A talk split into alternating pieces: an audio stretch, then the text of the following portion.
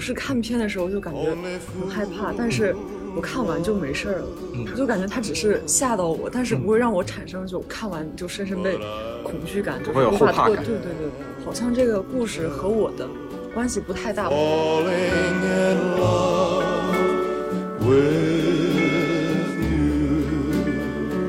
片里面的作为鬼的存在一般只有两种，要么就是女性，要么就是小孩。就是因为在现实的逻辑里面呢，女性和小孩一般都是弱者，而且往往是受到压迫的那一个对象。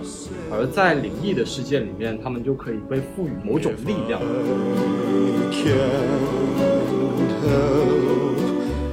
我想顺着你那个说一下父权制的问题，妇女和小孩作为灵异事件的载体，这个在东亚的恐怖片出现的要多一些，而且就是那种基于家庭或者宗族的灵异事件，它的那种恐惧来源于一种熟悉感，而不是陌生感。你所要恐惧的元素基本上都是在你身边。some things are meant to be. 我只能说你们是没看过什么叫真正烂的 jump 啊 scare，、对对对多看几部恐看一些怖片，华语恐你就知道什么怖片叫烂的对 jump scare。你们没有看过华语恐怖？我看过，他的 jump scare 是人关门关的很大声，就是一群人在屋里说话，一个人过来，咵把门关上了。falling in love with you. Like a river flows. 了一条狗，还有几只鸟。这还不算温温馨吗？我觉得恐怖片第一个死肯定是狗，只要有狗就死。对对。不一定有狗没有宠宠物坟场是死了一个小孩，就有狗但是死了一个小孩。因为它叫宠物坟场，早就死了呀。那现在第一个环节是开始我们招魂基本信息，导演温子仁，这个大家都很熟悉了。就说几个大家可能不太关注的信息。第一个是温子仁早期主要是跟狮门影业来合作，狮门负责出品过他的《电锯惊魂》系列。后期呢，他就开始跟华纳和新线这一边合作。新线是华纳旗下的一个厂牌，主要做低成本的恐怖片。他也出品过《死神来了》《蝴蝶效应》。等等这些电影，在二零一四年，温子仁开始做《招魂宇宙》的衍生片《安娜贝尔》的时候，他成立了一个自己的独立厂牌，叫 Atomic Monster 原子怪兽。《招魂宇宙》的整个制片方全部都是原子怪兽，除了《招魂一》以外，《招魂》的署名编剧只有两个，温子仁没有署名。署名的编剧是海斯兄弟，两个人分别是查德·海斯和凯利·海斯。特别有意思的点是在《招魂二》里面，署名编剧一共有四个人，除了凯斯兄弟以外，还有温子仁以及一个跟温子仁经常合作的一个编剧叫大卫·莱斯里·约翰逊。如果大家没听说过这个编剧的话呢，他还执笔了像《海王》以及《招魂三》。然后《招魂三》里面呢就没有海斯兄弟这两个编剧了，《招魂三》的署名编剧只有两个人，是大卫·莱斯里·约翰逊和温子仁。大家都知道有一个所谓的招魂宇宙，目前为止一共出了八部电影，分别是三部招魂、三部安娜贝尔、一部修女和一部哭泣女人的诅咒。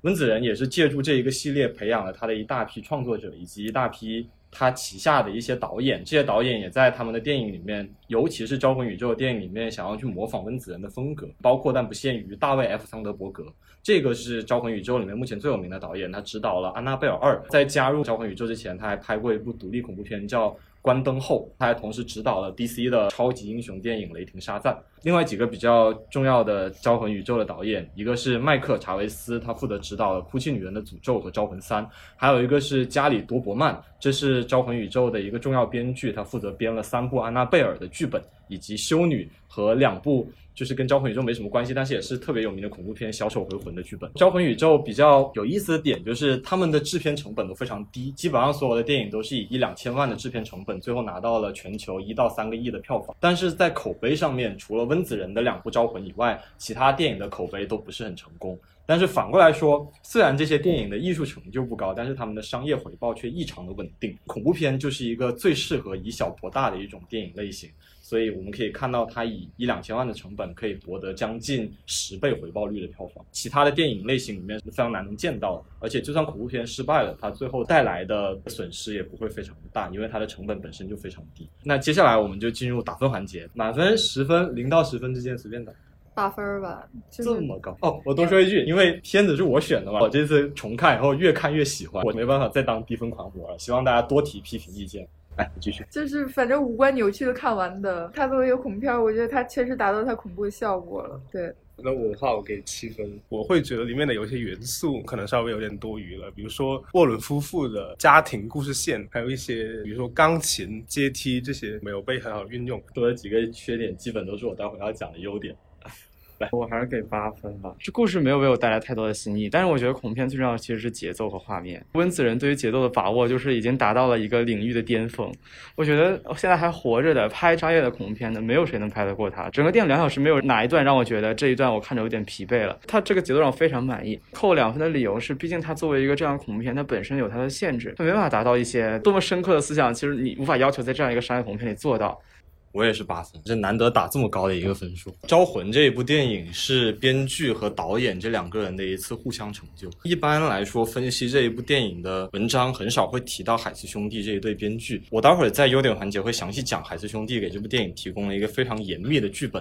温子仁给他提供了一个非常精准的场面调度。如果缺少了海斯兄弟，我们看到就是温子仁新作《致命感应》这个糟糕的剧本。但是如果缺少了温子仁，你再去看海斯兄弟编剧的其他的本子，他其他的恐怖片在豆瓣上的评分。基本都不会超过六分。其实温子仁，大家对他的感觉好像他是一个故事原创天才，但是我个人感觉温子仁的编剧能力其实是非常差的。除了海斯兄弟以外，我们会在外延环节聊到《电锯惊魂》，然后会引出另外一个对温子仁来说非常重要的编剧，就是雷沃纳尔。我会讲这两个人对于温子仁的电影到底起到了多么大的作用。然后如果没有一个好的编剧的话，温子仁的电影会出现什么样的问题？那我们接下来就先进入优点环节。它使用的元素虽然都特别的模式化，但是组织运用还是比较好的。你先讲缺点吧，你觉得它的哪些部分比较模式？缺点不就把这个反过来说吗？讲吧，没事。那些内容都挺传统的，就没有什么看的特别新的东西。因为我上传统具体来说，就通常来说都是那个最小最无辜的女孩招引来祸端。再就是，特别是西方那种恐怖片吧，会出现很多那种基督啊、宗教那种元素。其实这部电影里面的宗教元素，它并没有想要去探讨这个元素，更多是把它作为一个工具来。我觉得很多。如果你去看东南亚的电影，会看到更加多的民俗元素。虽然它不是西方基督教那种宗教形式，但其实民俗跟宗教本身也没有办法区分开，它都是一种。某种意义上的邪典崇拜，这部电影里面其他宗教元素非常少，它只是把它作为一个工具来。我我觉得相反，来表面上看似乎宗教只是工具，但是我们要想明白一个事情，就是敌基督，也就是撒旦，在这个片子里作为一个恐怖的终极来源，它是依存于基督教而存在的，也就是说，Antichrist 的前提就是 Christ 本身。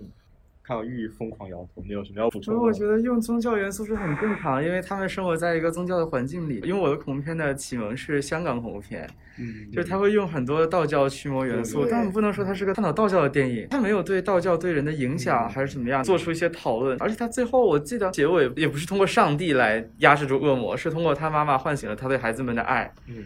就是那张照片来压制住了这个。但是但是你不觉得那个过程就很像圣母那个吗？如果我们做一个对位法的话。但其实我觉得西方恐怖，就我发现一个事儿，他们往往会虽然在讲一些驱魔那种东西，但他们好多都会强调一种唯物的立场，就是我可以用技术去征服这些东西。与其说是唯物，不如说是科学主义。就是因为整个科学是依托西方环境生长起来的科学，所以可能他们并不觉得他们的宗教、他们的科学有多么大的分歧。如果我们要找一个几乎没有宗教元素的一个恐怖电影的话，《电锯惊魂》可能就是一个更好的选择。嗯，不是，我说如果这种有超自然力量的电影，就很难脱离宗教而存在。剧情逻辑里，人面对科学无法解决的力量之后去求助宗教，是一件很正常的事情。对。所以我觉得很少有能有鬼啊神啊的，但是没有接触什么宗教的思路，就林中小屋啊，那不算。小屋基本没有 什么宗教元素，那个不算。对，我觉得不能因为它有宗教元素，然后说宗教。记得那种一切关于吸血鬼的电影，最后还是要落脚到。吸血鬼本身就没法跟基督教的十字架分开，因为就是个基督教的元素。我觉得如果要定义一部电影是宗教片的话，更合适的可能是，比如说《遗传厄运》。《遗传厄运》里面就会有很多对于宗教元素以及邪教是如何影响一个不安的人。招魂其实，如果你要对它定位的话，它更加像是传统的驱魔电影和鬼宅电影，它不是一个以探讨宗教为主的影片，因为它的鬼魂的触发机制主要还是这一家人搬到了一个闹鬼的房子里，这是它最主要的触发机制，而不是因为他们做了什么毒神的行为，或者他们向邪教寻求帮助。如果探讨宗教的话，两个东西至少做到一个，一个跟我讲说宗教是什么，另外就要跟我讲宗教如何影响人，这两点至少做到一部分，然后我觉得它可能是它宗教定义。如果单纯用宗教元素的话，我还觉得用宗教元素还蛮多的。它更多只是一个工具，很顺手，大家都很理解，你不需要去解释，你不需要解释十字架是个什么东西，大家一看到就知道十字架是个什么东西。那我们继续缺点环节。我有一点点不满意的地方，就是人物架构上，一家人几个孩子负责干嘛？爸爸负责干嘛？妈妈负责干嘛？你放到所有恐怖片都是这样一个套路。一般妈妈负责发现问题，爸爸先负责否认妈妈的问题，再负责接受妈妈的问题，都是这个模式。对，就是这样。然后小孩就只负责啊就可以了。但我看到一个剧叫《鬼入侵》。它差不多有这样的模式，爸爸妈妈一堆孩子，但是他们每个人都有完整的故事线。但《鬼入侵》是一整部剧啊，对，你知道时节时常讲这一家人小时候是怎么样，成长以后是怎么样，然后两个时间线之间，他还有一个特别厉害的境内蒙太奇，先是瑶长大的这一边人参加葬礼，然后一转过去就是五个小孩。那集太牛了，第五集。但是它是一整部剧啊，没法要求一部电影五个小孩每个人都给一个完整的成长线，那就不用五个小孩。反正你要说打破套路，没有任何一部电影比得上《林中小屋》。其实《林中小屋》是聊恐怖片一定绕不过去的一部电影，它是最终极的恐怖。为什么这么说呢？因为所有的解构都是最终极，因为在解构之后就没有了。解构之后你没有办法再如果解构解构的解构呢？不会不会再不会解构是不会被解构的呀。解 构的解构也是解构，都是解构。为什么说《堂吉诃德》的骑士小说中间？因为《堂吉诃德》解构了所有骑士小说里面的元素，在解构之后就不会再有新的东西。去看西部片最后的终结也是终结于解构。也是东木最后拍了一部电影，把西部片整个历史给解构掉，然后西部片就结束了。现在已经看不到西部片，就所有的故事类型都是这样的：先是出现，然后史诗化，最后解构，解构完了以后，这个类型就死了。我们继续继续缺点，真 扯远了。我不太喜欢 jump scare 类型的，虽然他花了很大的篇幅来，就是你觉得这里面这部电影里面有哪几个桥段，你觉得是 jump scare 让你觉得不喜欢？突然出现的那种。呃，就是衣柜、鬼压床之类的，嗯，就是衣橱上面一关门，然后一个我我我不会觉得很恐怖，相反就是就是觉得，就是我会觉得我我只能说你们是没看过什么叫真正烂的 jump scare，对对，多看几部恐怖片，华语恐怖片叫烂的 jump scare。厉鬼僵硬，对比一下这两部电影就知道，厉鬼僵硬的 jump scare 是真的粗糙，它就是一个镜头。先黑屏，然后突然一下子一个大鬼的脸就放在你面前，没有任何逻辑，没有任何铺垫，那个是真正粗糙的。那那说到这点的话，就还是要夸一夸这个温子仁的节奏，是吗？就觉得这甚至都不是烂，你们没有看过华语恐怖片吗？我看过，他的 jump scare 是人关门关的很大声。就是一群人在屋里说话，一个人过来，咵把门关上了。我记忆很深刻一个 jump scare 是那个山村老师里面，哦，从电梯里边一开门，唰一下，突然间出现一个倒吊着的长舌头女尸。我觉得一切有表达的 jump scare 都不算 jump scare，不能这么说。我觉得是有铺垫、有渲染，只要你不给我关一下门，关的很大声，我都能接受。刚才说主要一个缺点就是他的人物关系太没有雕琢，你觉得他应该怎么雕琢会更好？不是怎么雕琢，不说会更好吧？因为我觉得恐怖片主要追求的就不是标新立异。嗯，恐怖片的故事和人物的设置，我觉得应该是稳，就是你不要做出一些降智的行为，不要让观众觉得你明明可以跑，为什么不跑？能避免出现这种问题，其他的就没有什么要改进的地方。如果要改进，我觉得可能就不是在这几个人物上让他去修改一下他的故事线了。确实，鬼入侵那个要写出完整的线来，他每个人物有区别一点。太难了，我鬼入侵能记住五个孩子每个人是谁，但是招魂我前前后后看了有三遍了，我都分不清孩子哪个是哪个。嗯对，我觉得最简单的方式就是，是不是可以让这个孩子显得稍微少一点的，没有必要就是五个那么多。我反而不这么认，哎，我怎么感觉好像我今天整天都在给这部电影辩护，把我推到这么一个位置上，很奇怪。首先可以给几个解释，第一，它是一部真实事件改编的电影。真实事件本身就是一爸一妈加五个小孩，照片在电影的片尾有放，这也是一个确实存在的事件，在网上就可以搜得到。霍伦夫妇也是真实存在的人物，电影里面的安娜贝尔也是真实存在的。多说一嘴，就是安娜贝尔的真实的玩偶，它是一个看起来还蛮可爱的一个玩偶，就没有电影里面设计的这么恐怖谷。这第一个解释，它是一个真实事件改编的电影。第二个解释就是，我觉得它特别厉害的一个点在于，传统的恐怖片都会让角色尽量的少。为什么要尽量的少？就是因为人多了以后，在这个空间里面，你会感觉这个空间是有生气的。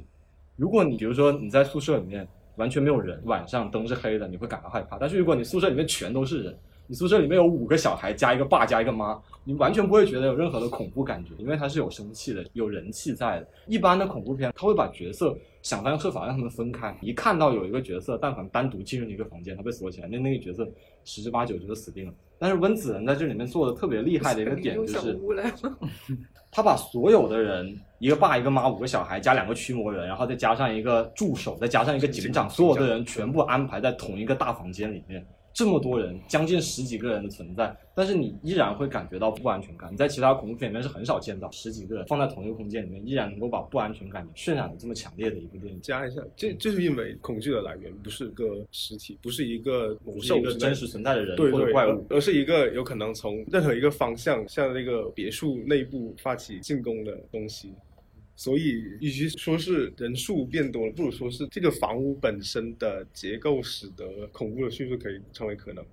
都有。对对，刚才就简单回应这么两点。你觉得人多是不好？我觉得人多反而是它的优点。确实，在很多人情况下营造恐怖感确实可以是个优点，但是我觉得它的问题不在于说你能不能人多营造恐怖感，是你人多了，但是人都没有用，你五个小孩儿没有任何区别。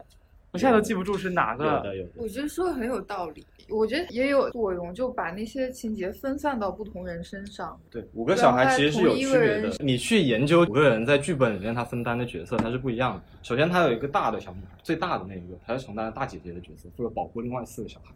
然后还有两个是住在同一个房间里面的，他们类似于其他恐怖片里面的双胞胎的角色。他们两个人负责两个人互相对比来营造出恐怖的空间。那一段在床上被拉脚的那一段戏，你们还记不记得？对如果那个房间里面只有一个人，拉脚的戏就不会有现在这样的效果。还有一个小女孩是负责梦游的，梦游导出的是衣橱那个点。第一遍看她梦游的时候撞衣橱，大家关注还是这个人本身；第二遍出来的时候，大家就会开始关注这个衣橱。最后那个最小的那个小女孩，最小的小女孩肯定是最不安全的因素，也是大家最需要保护的那一个因素。一方面，他是带出了发音盒以及幻想的朋友 Lori。最后呢，他也是他妈妈把两个小女孩带回房间，想要去屠杀这两个小女孩的时候，这最后一个找不到的人是这一个小女孩。所以其实你去研究剧本的话，他每个人是有他们分工、他们角色、他们在恐怖片里面承担的惊吓功能的不同。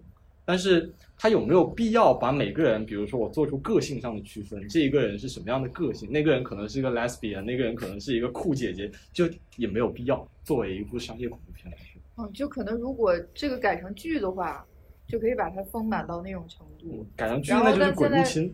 然后如果是就是这样一部电影的话，只让他们就是承担一个情节的作用。五个人分别承担不同的惊吓功能，我觉得就足够了。你说服了我，我现在觉得说的很有道理。继续缺点，缺点，缺点，缺点。其他我就没觉得有什么缺点，我觉得整体它都非常合我的胃口。谢谢。我是看片的时候就感觉很害怕，但是我看完就没事儿了。嗯我就感觉它只是吓到我，但是不会让我产生就看完就深深被恐惧感，就不会有是无法脱。后怕感对对对，好像这个故事和我的关系不太大。咱俩体验好像从头到尾都是一样的。对吧？就是看的时候特别特别吓人，但关上电脑那一刻就没事儿了。对。然后我想再说点我的个人感受。他那个不是有个柜子，然后那个鬼就出来了吗？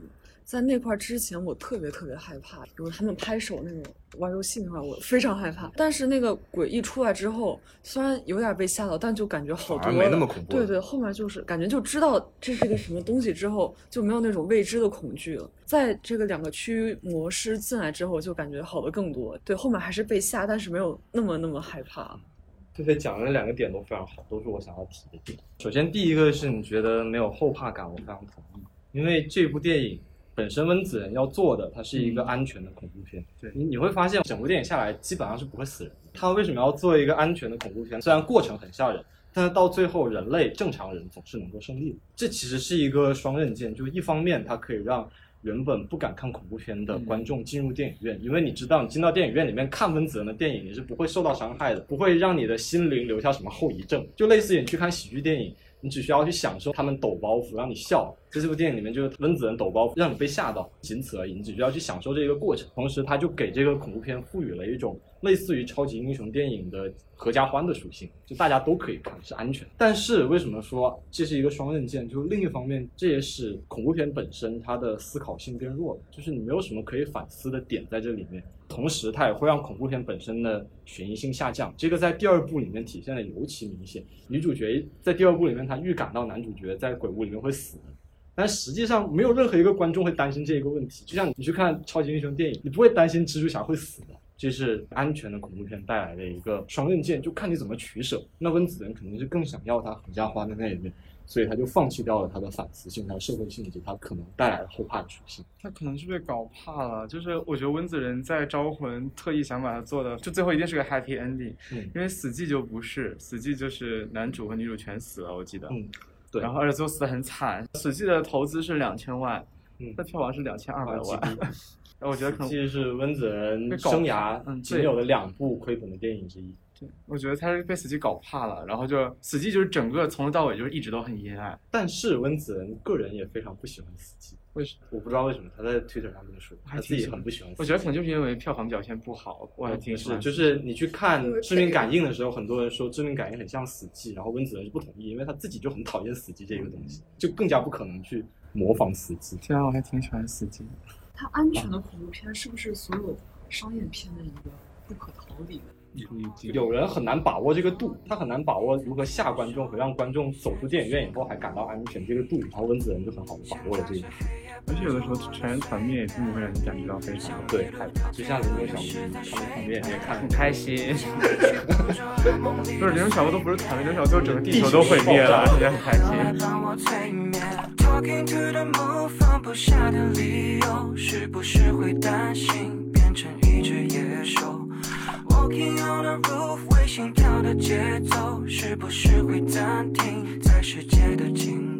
缺点都讲的差不多了，我们就进入到优点环节。来吧，你刚才讲的是未知的恐惧，对吧？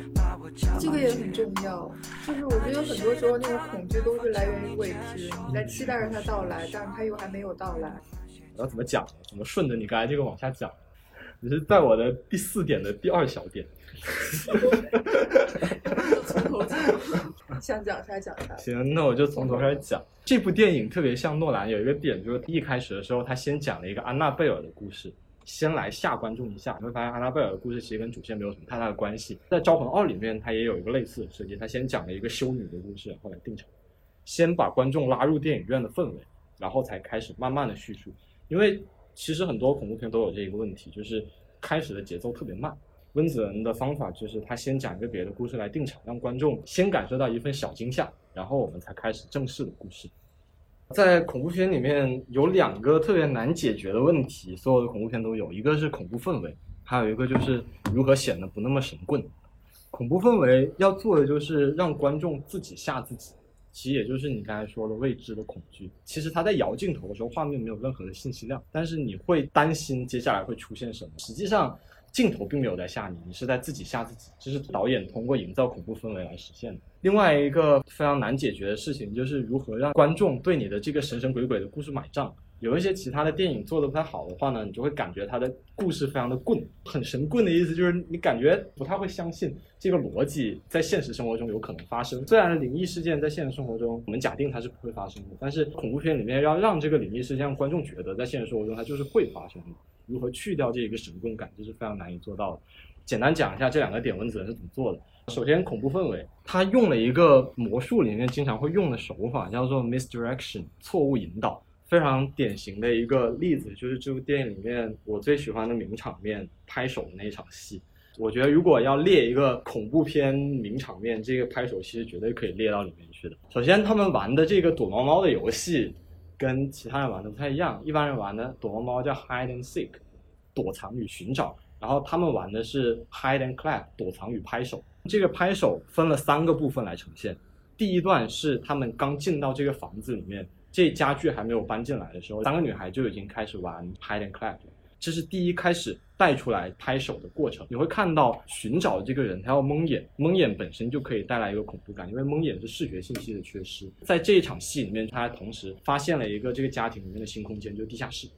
他一场戏实现了三个内容：一开始带出拍手这个情节，告诉你蒙眼的恐怖感，然后带出了地下室这一个新空间。第二场出现躲猫猫的戏是什么？是最小的那个小女孩，她说我的姐姐都不愿意跟我玩躲猫猫，然后在家里面和妈妈两个人开始玩躲猫猫。这第二次出现躲猫猫戏，蒙眼的人变成了母亲，这也是衣柜在这部电影里面第二次出现。他在让那个小女孩拍手的时候，实际上拍手不是小女孩，是躲在衣柜里面的某一个生物。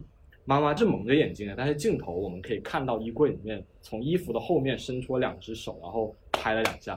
但是妈妈是看不到，她以为这是那个小女孩，她扑上去抓了一个空。这是第二次出现，然后第三次出现才是她真正要吓你的这一个名场面。这也是整部电影第一幕的结尾。妈妈是在房间里面叠衣服，突然听到外面有人在玩躲猫猫，她就走出去说：“你们早就应该睡觉了，怎么还在玩？”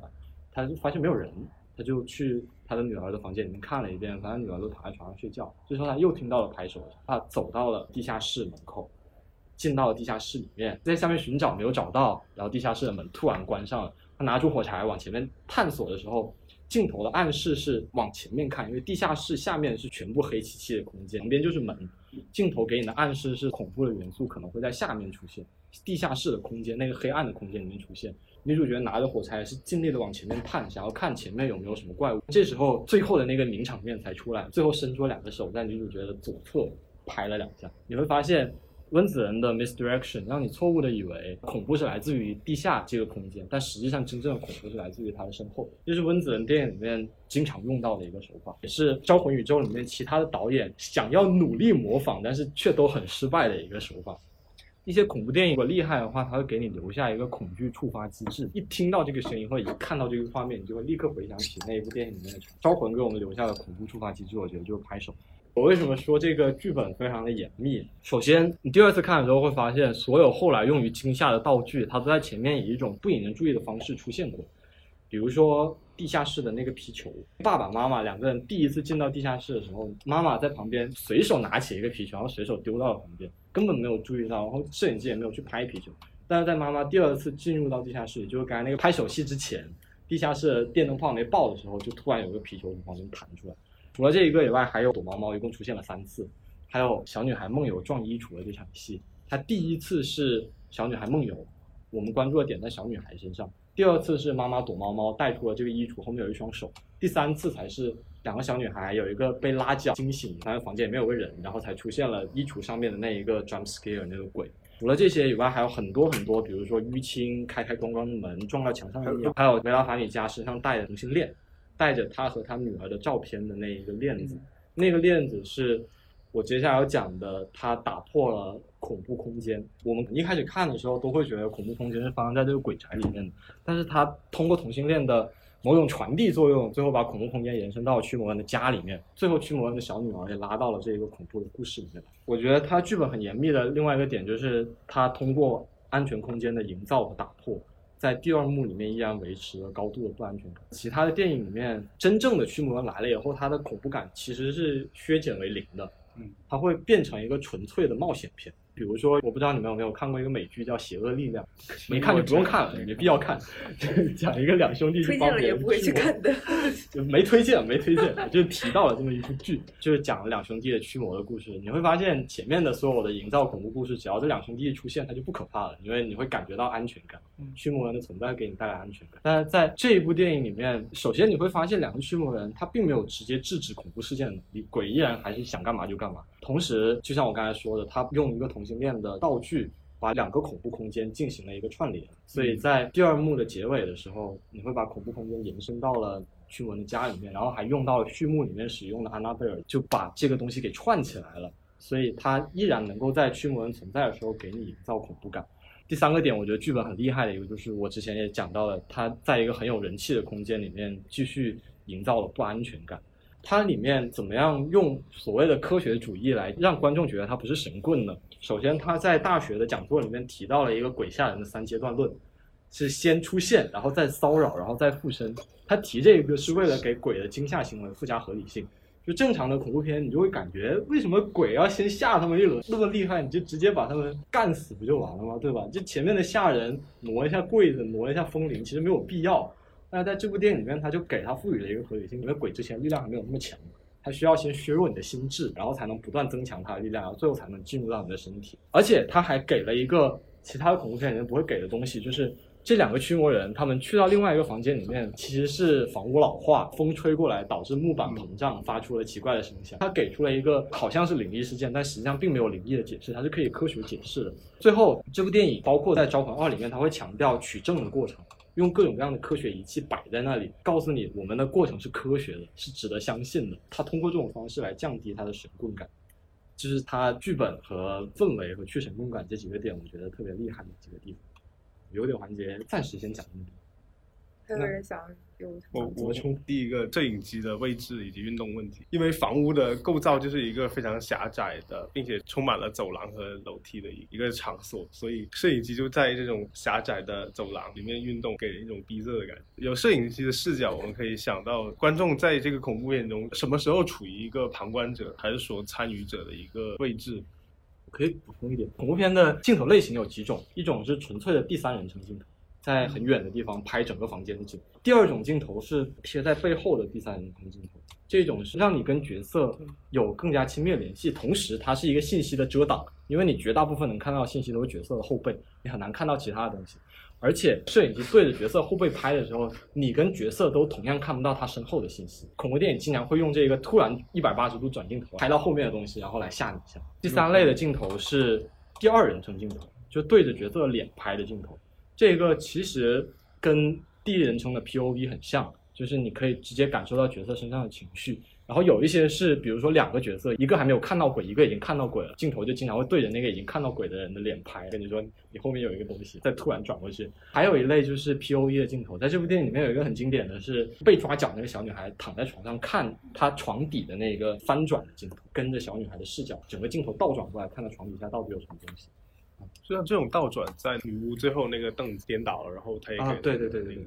温子仁特别喜欢用一百八十度翻转镜头，躺在地上，不然整个人弹起来，或者整个倒过来，就他很很喜欢用。你在海王里面也可以看到。我们待会提到雷沃纳尔，不知道是不是受温子仁影响，雷沃纳尔也特别喜欢用这种镜头。升级里面有一个很典型，他就躺在地上，整个人九十度站起来，镜头也跟着他站起来。他们都很喜欢用这种镜头。温子仁的场面调度也是很多影评文章会专门拿出来分析的一个地方。继续。我觉得摄影说吧，营造紧张感的时候会用手持，手持的就是不免镜头就会晃，本身这个晃动就能让人增加紧张感。所有人都已经很焦虑，然后你这个镜头还在晃来晃去，让大家觉得这个故事非常紧张。而且我特别喜欢的一点就是，他在切镜的时候不是剪辑，他是把镜头直接甩过去。就是在刚才上楼梯那里，他不是这方面拍一下这些人，再切个镜，他就直接把这甩上去。他中间那个甩的过程，就是其实是把观众带入，就是你猛一回头去看楼梯上什么情况，我觉得这个首先是很有代入感。我想说下一点就是他告诉你恐怖片发生是一点一点发生的，把很多人放一个房间里，但是大家通过一些，首先就是最简单就是色调，他通过一些降低的亮度和降低饱和度，让你觉得这个环这个环境可能不太安全。另外一点让我很喜欢就是他把这个屋子布置的特别满，就当这个屋子里的物品变得非常多，它反而是一种不安全感的营造。比如你可以在一个台子上放一堆花瓶，就会担心它们都会倒下来摔掉。挂在墙上的对，放了好多相框，然后在桌上摆了很多那种立着的，看起来就非常不稳的小物件儿，这也是另外一种对于不安全感的营造。那翠翠，我想听听大家对最后就是亲情来解决这整个嗯，问题的看法，因为我本人对亲情这种成分不是特别感冒，嗯但我看就是一些影评，大家说看到这块儿还都挺感动的。我就只觉得他不是个聪明的做法，但是他做的很好。我觉得是一个很聪明的做法。怎么说呢？驱魔电影啊，一般结尾就是神鬼大战，一个驱魔人拿着一个十字架，然后在那里大喊咒语。但是在这部电影里面，他在剧作上跟其他驱魔电影不一样的是，不是驱魔人干的这一件事情。虽然男主角也有在那里拿着十字架喊咒语，但实际上最后把鬼杀死的并不是男主角，并不是那个驱魔人。而是也是前面有铺垫，他们一家人照片的场景，感觉是一个很没有用的文戏。但在最后这一段高潮里面，最后用的是没有任何驱魔能力的一个普通人对家人的爱，来实现了驱魔的这个过程。它跟其他的驱魔电影是不太一样的。嗯，但是我觉得人用亲情对抗超自然力量，在恐怖片里还不算很少见吧，我感觉还蛮多的。不少不少。我觉得是一种比较常见的。但是在驱魔电影里面，因为一般是驱魔人负责实现这一个杀怪的过程，这部电影里面它不是这样。你感觉好像驱魔要解决，实际上驱魔没法解决，是靠母亲本身自己的能力解决这件事情。那母亲的作用也是跟女巫构成一个对位法。这个母亲在作为母亲的身份和作为女巫的身份两者之间挣扎。哎，这个点特别好，刚好我想再提一点。恐怖片里面的作为鬼的存在，一般只有两种，要么就是女性，要么就是小孩。嗯，你很少看到成年男性作为鬼存在，僵尸片除外。僵尸片里面它的逻辑刚好反过来，很少看到小僵尸或者女僵尸，主要都是成年男僵尸。为什么会有这种区别？就是因为僵尸片它是一个纯粹物理碰撞的东西，谁的力量大谁就具有优势。但是恐怖片刚好反过来，力量在恐怖片里面是完全没有任何作用，而且反而会成为危险的元素。比如说那个人如果带一把枪进入这个鬼宅里面，你你肯定会发现这把枪最后是杀了他自己的，力量是没有任何作用的。而且在现实的逻辑里面呢，女性和小孩、未成年人在现实世界里面一般都是弱者，而且往往是受到压迫的那一个对象。而在灵异的世界里面，他们就可以被赋予某种力量，他们可以运用这种力量来进行复仇。这个点也需要两方面看，一方面它是对于不公正行为的一种复仇，是为了寻找某种社会正义。比如说，在家里面可能哪个女性受到了家暴，或者中世纪的时候有很多女性在猎巫行动里面被烧死，在恐怖片里面他们就会形成某一种复仇，这是对社会正义的呼唤。但是另外一方面呢，它也是恐怖片里面的某种道德保守主义的呈现，他们会借道德的名义来给自己赋予恐怖片创作的正当性。一般来说，恐怖片好像它没有什么合法性、正当性，为什么要创作这么一个吓人的故事？它会告诉你，我们是为了呼唤道德。它最后体现出来的是一种道德保守。比如说，有一个恐怖片我印象很深刻，叫《杀人漫画》，也不推荐，道德保守主义的典型。我想顺着你那个说一下父权制的问题。嗯事实上，你说的妇女和小孩作为灵异事件的载体，嗯这个在东亚的恐怖片出现的要多一些，而且就是那种基于家庭或者宗族的灵异事件。事实上，它和这种 invader 的电影形象是相反的感觉。它的那种恐惧来源于一种熟悉感，而不是陌生感。你所要恐惧的元素基本上都是在你身边，并且嗯作为一种时刻压迫你的东西出现。对香港的电影，很多的女鬼形象都是那种刚成年或者还没成年就死去的女孩，就很年轻。韩国最近有一个潮流，就是女性主义恐怖片，也不能算恐怖片，更像是惊悚片。比如说《门锁》，在你熟悉的空间里面营造这种不安全感，它反映的是一种社会现实。在一种绝对的感性话语的情况下，女性甚至不能够成为一个有威胁的东西，一个主体。最近也特别流行以女性作为大主角的砍杀片，比如说嗯温子仁的星座《致命感应》，再比如说《忌日快乐》杀死敌人，啊，还有有一个拍新婚的叫《准备好了吗》，还有一个叫《狩猎》，不是丹麦的那一部，是去年美国出的一部《狩猎》，也是一个大女主。不知道。那个片子还挺好看的，推荐你们看一下。可能鬼魂会选择妇女和小孩，但是僵尸不会，因为鬼魂它本身是有一个驱动在的，而这个驱动往往不会发生在男性身上，或者说，假如它发生在男性身上，就是不会带给观众特别强的共鸣。因为男性不需要通过这种方式来实现他们的嗯梦，他们可以在现实生活中实现他们的。对，就会感觉一个男的如果不喜欢谁，砍死就得了。对，但是一个女的就还要先被那个人搞死掉，变成鬼魂回来复仇。甚至在一些二流的恐怖电影里，僵尸化的女性甚至是作为一个性性欲的客体而存在对。我再补充最后一句，刚才说这个女鬼和小鬼也不绝对，其实男鬼也是有。特别经典的一部电影就是库布里克的《闪灵》，《闪灵》里面的鬼是一个男性，对，但是是很少见。《闪灵》的剧作逻辑跟这些恐怖片的剧作逻辑也不一样。Walking on a roof，为心跳的节奏，是不是会暂停在世界的尽头？说不完的话，找不完的借口。是那我们就进入到外延环节，把我家麻了。《电锯惊魂》，《电锯惊魂》是经不起剧透的。如果你们没看过的话，最好就别听了，听完以后基本上就不用看了。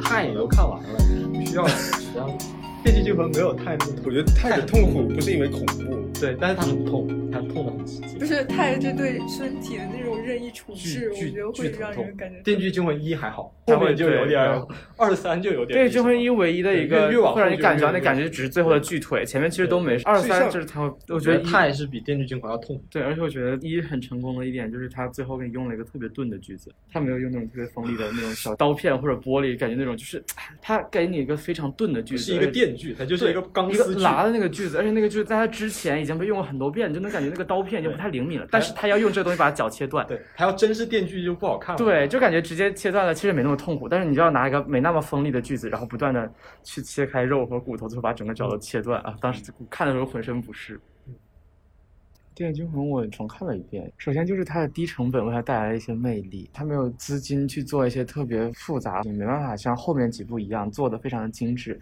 但它本身的粗糙为它带来的那种真实感，那个厕所本身的粗糙就有那个感觉，我觉得这是它低成本成就的。然后第二个我觉得非常惊艳的点就是那个老头，我就完全没想到那趴人居然是活着的。我觉得这是温子仁给我带来最震撼的一次观影体验。反而往后的二三虽然也很优秀，但会让我觉得没有体会那个爽感啊。反而是三三也有几层反转，让我觉得特别满意。三也是温子仁编剧的。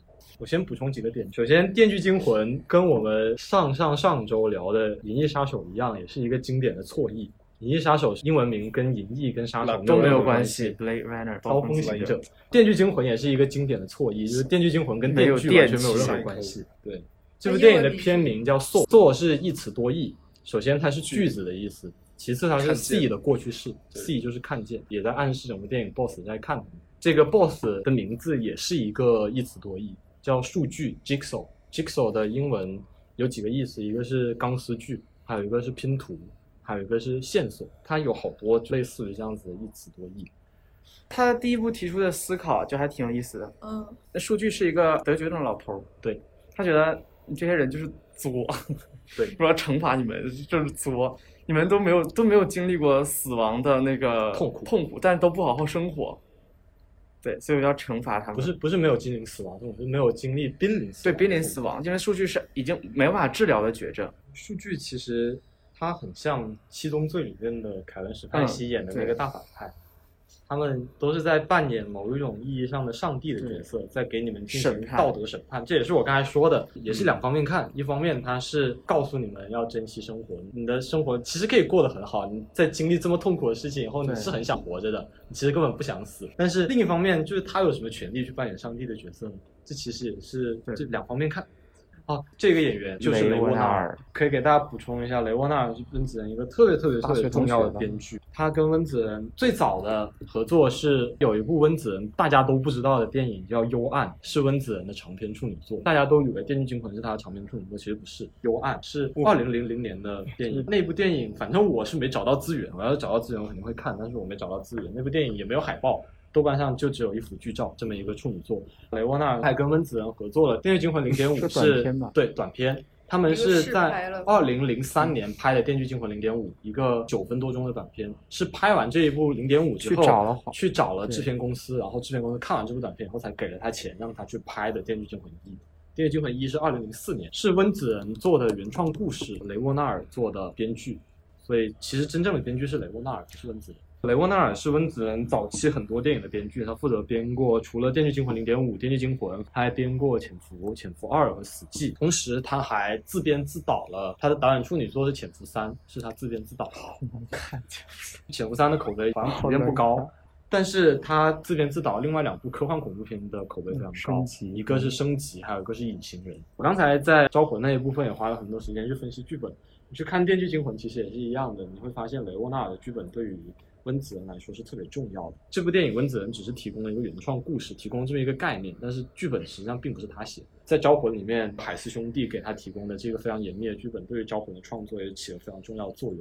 像我刚才说的，所有元素的铺垫，这些东西是剧本给的，而不是导演给。温子仁自己担任编剧的作品呢，就比较比较洒脱，玩的没有那么好。《电锯惊魂零点五》的话呢，它其实是《电锯惊魂一》里面的一个小故事。《电锯惊魂一》它有一个主线房间，它还铺垫了很多其他房间的一些故事。嗯嗯，《电锯惊魂一》的主线内容其实不多，但是用很好的结构编排，穿插了一些其他的案件、其他房间内的密室逃脱，还有警察线的故事，还有人物的前史。这里面有另外一个房间的密室逃脱，其实就是《电锯惊魂零点五》里面的全部内容。他们是先有了那么一个概念，拍了那个短片，然后才挪过来有这么一个长篇的故事。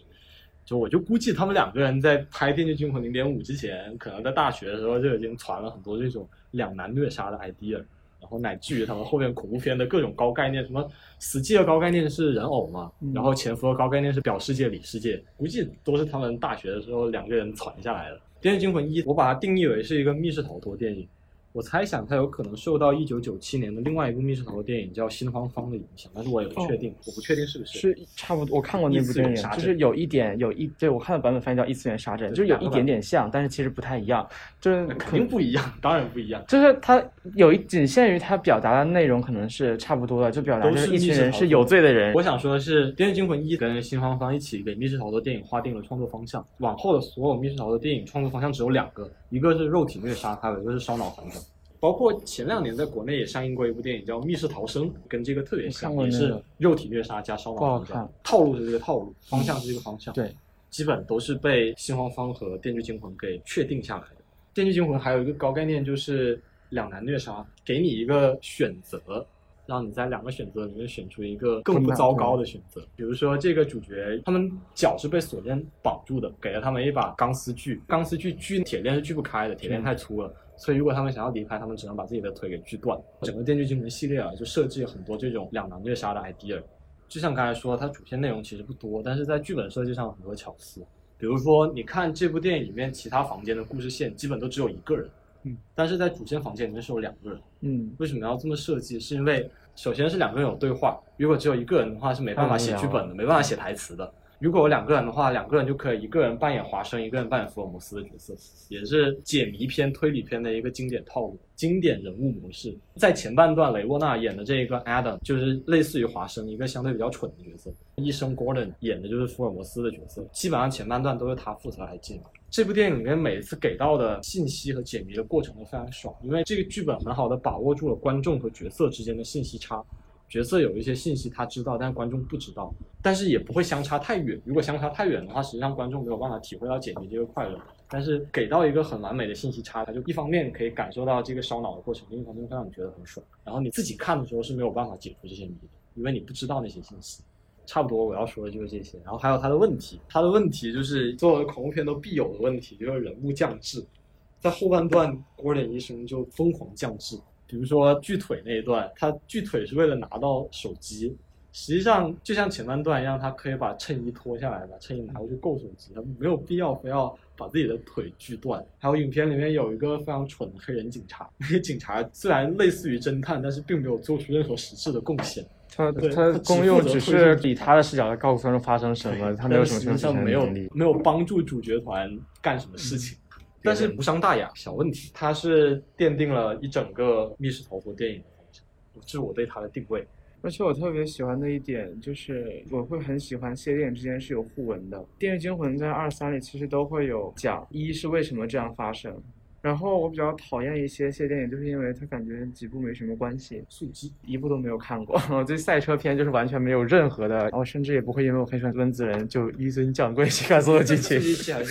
嗯，不喜欢，就是完全没有感觉。其实还是温子仁拍的，我也不感兴趣，但是对那里漫威也边不感兴趣。那种片里边就好像充满了那种男性元素，对对啊，就就是那种很阳，性的比。基尼，啊，就不喜欢。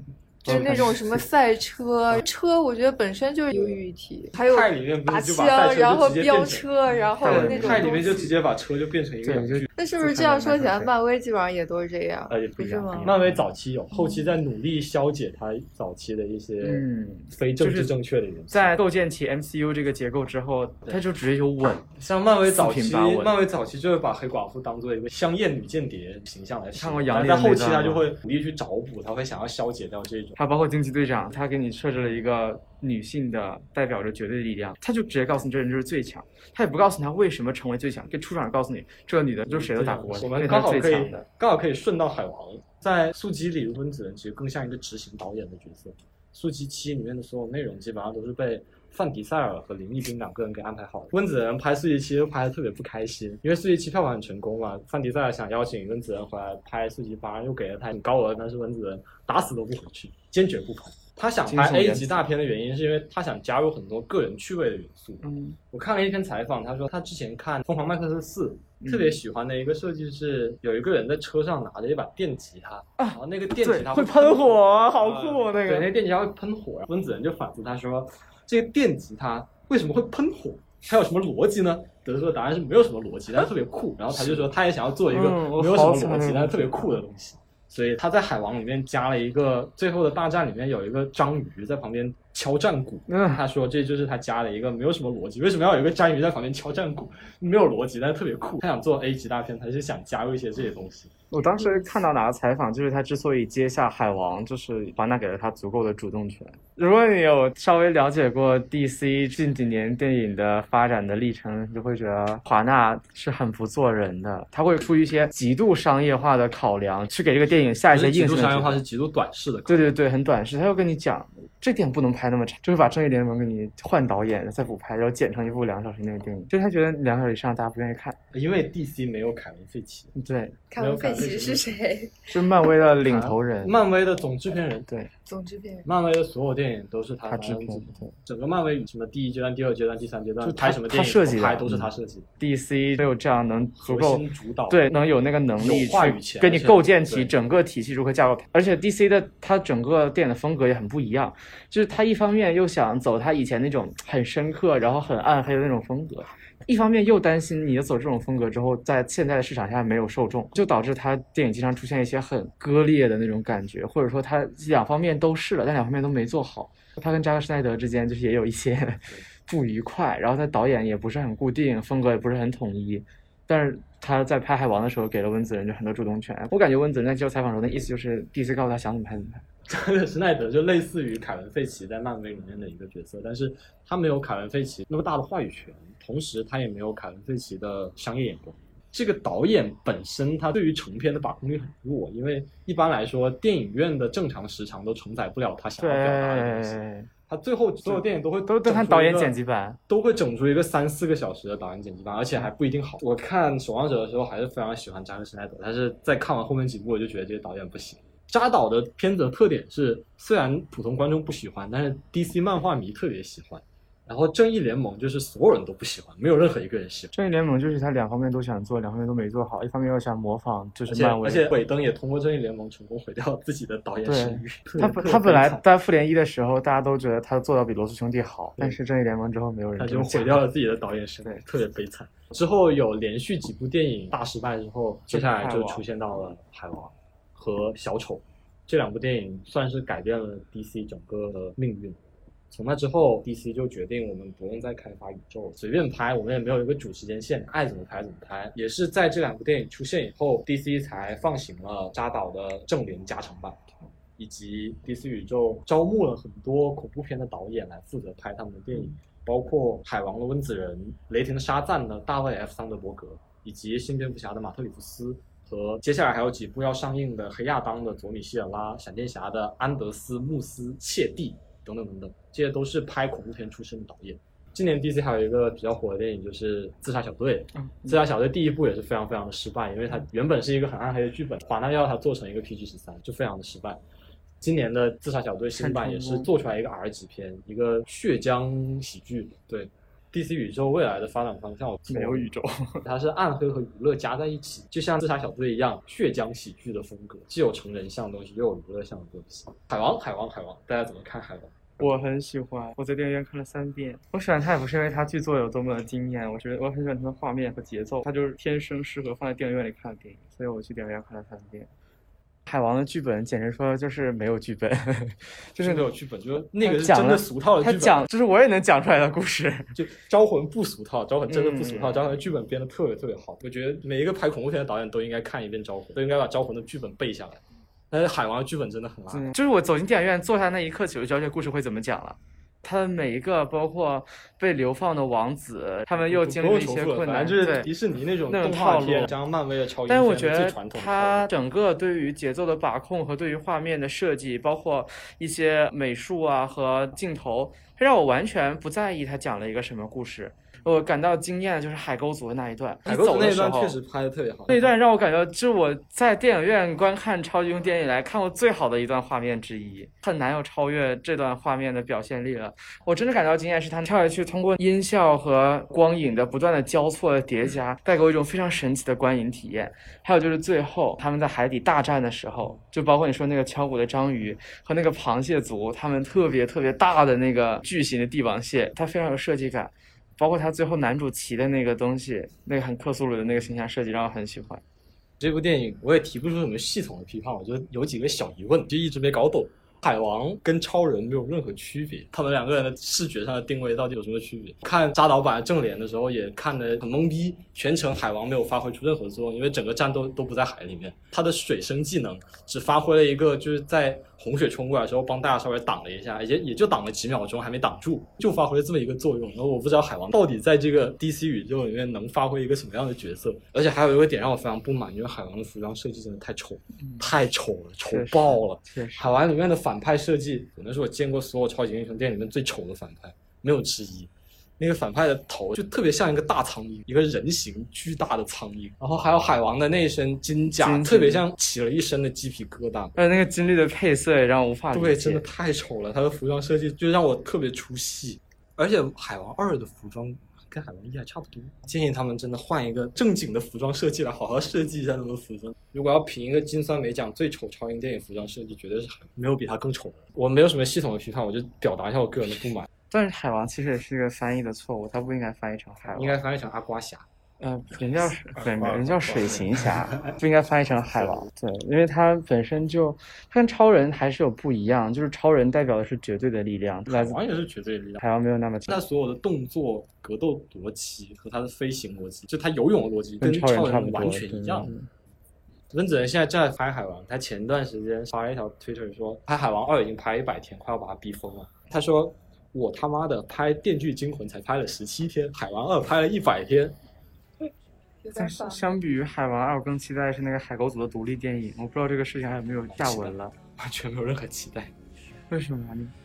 就是你去看温子仁的公司原子怪兽他们出品的所有电影，只要不是温子仁导演，全部都是烂片。啊，海狗组不是温子仁导演吗？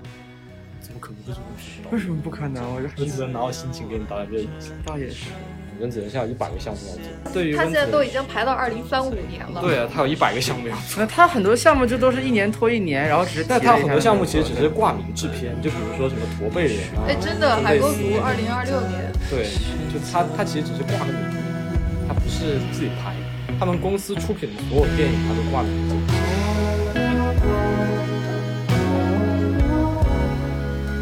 大家听说过他吗？可以看这个片，春宵苦短，少女前进吧。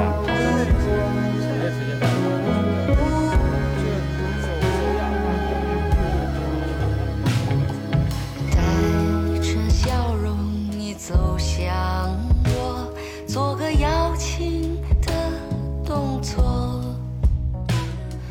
我不知该说些什么，